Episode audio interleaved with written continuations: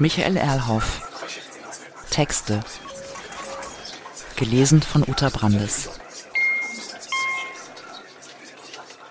Hundeleben.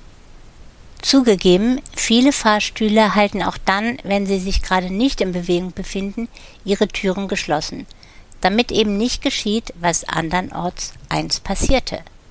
Eines Tages nämlich stand der Fahrstuhl in einem hohen Wohnhaus im Erdgeschoss mit geöffneten Türen. Was an diesem Tag und zu dieser Stunde etwas unglücklich geriet, weil ein Hund, wohl vorübergehend abgestellt zu warten, sich in der Eingangshalle mit freiem Zutritt zu dem Fahrstuhl aufhielt. Ein übrigens etwas aus der Mode gekommener Hund, nämlich ein Foxterrier.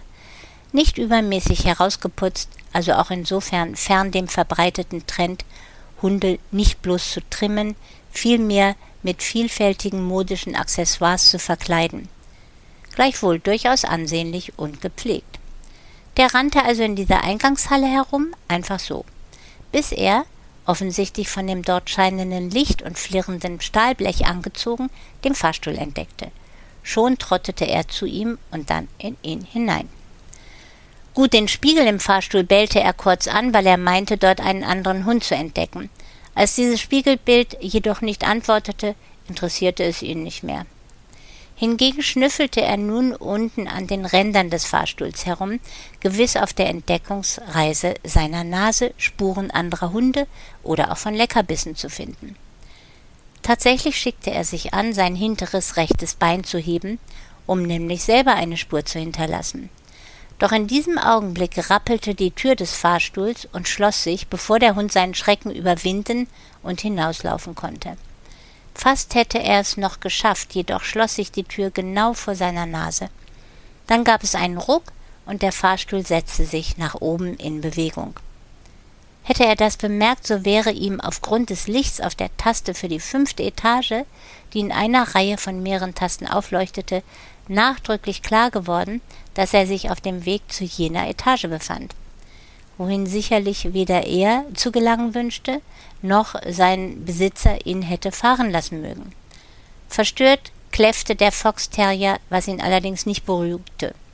Stattdessen rannte er aufgeregt auf dem Boden herum, kratzte dann mit seiner linken vorderen Pfote an dem Stahl der Tür, richtete sich auf den Hinterbeinen auf, was ihn zwar größer erschienen ließ, aber nichts bewirkte.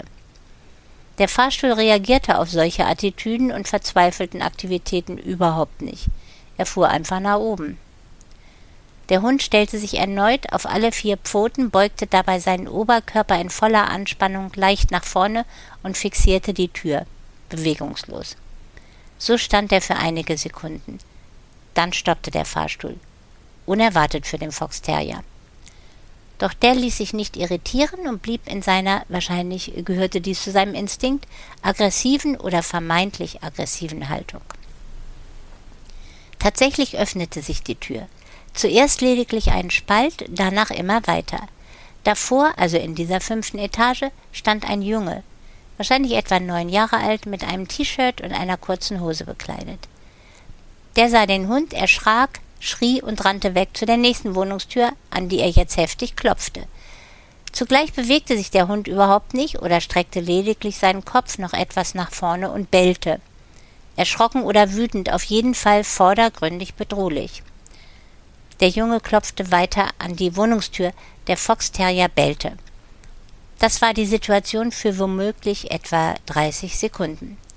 Schon rührte sich die Fahrstuhltür erneut. Offenbar hatte jemand in einem anderen Stockwerk den Fahrstuhl gerufen. Da der Hund starr dastand, während der Junge immer noch jene Wohnungstür traktierte, blieb er so, bis sich die Fahrstuhltür wieder geschlossen hatte. Es ging weiter nach oben.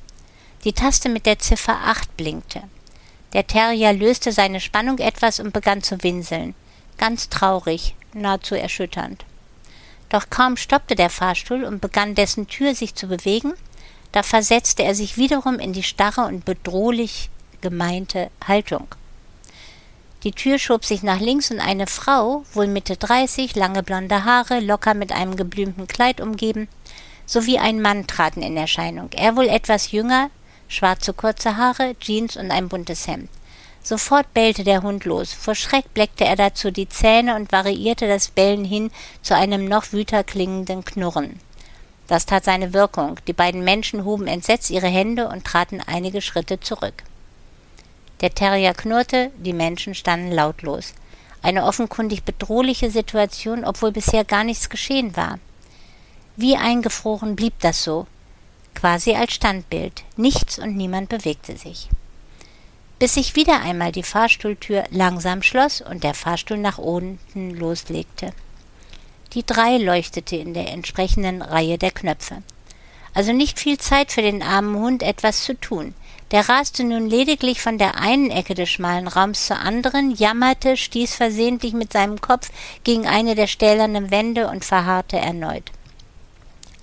Denn der Fahrstuhl war stehen geblieben, und der Hund hatte offenbar mittlerweile gelernt, dass in solchem Zustand sich bald dessen Tür öffnen würde und dann fürchterliche Gefahr drohte.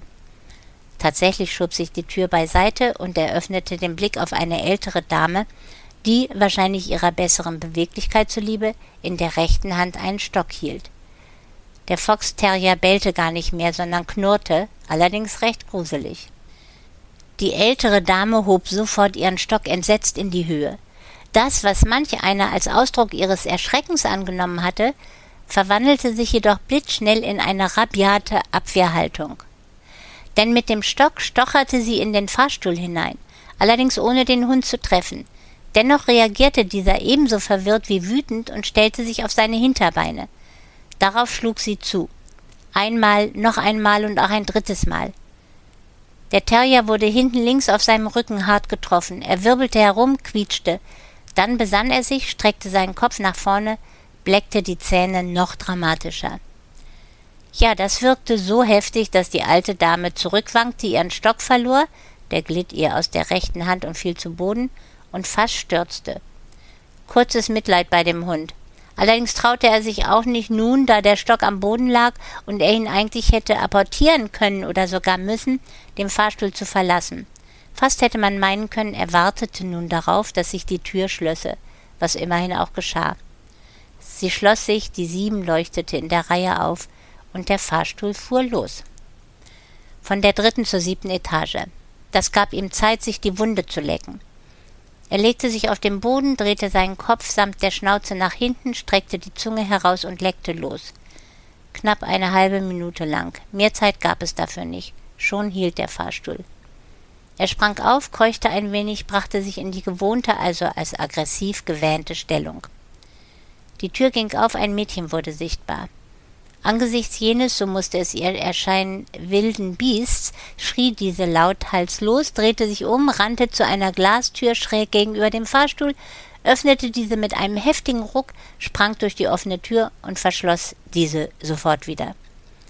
Man hörte noch ihre Schreie und wie sie mit klappernden Schritten die Stufen einer Treppe herunterrannte, die sich offenbar hinter jener Glasfassade für diejenigen eröffnete, die nicht mit dem Fahrstuhl fahren wollten.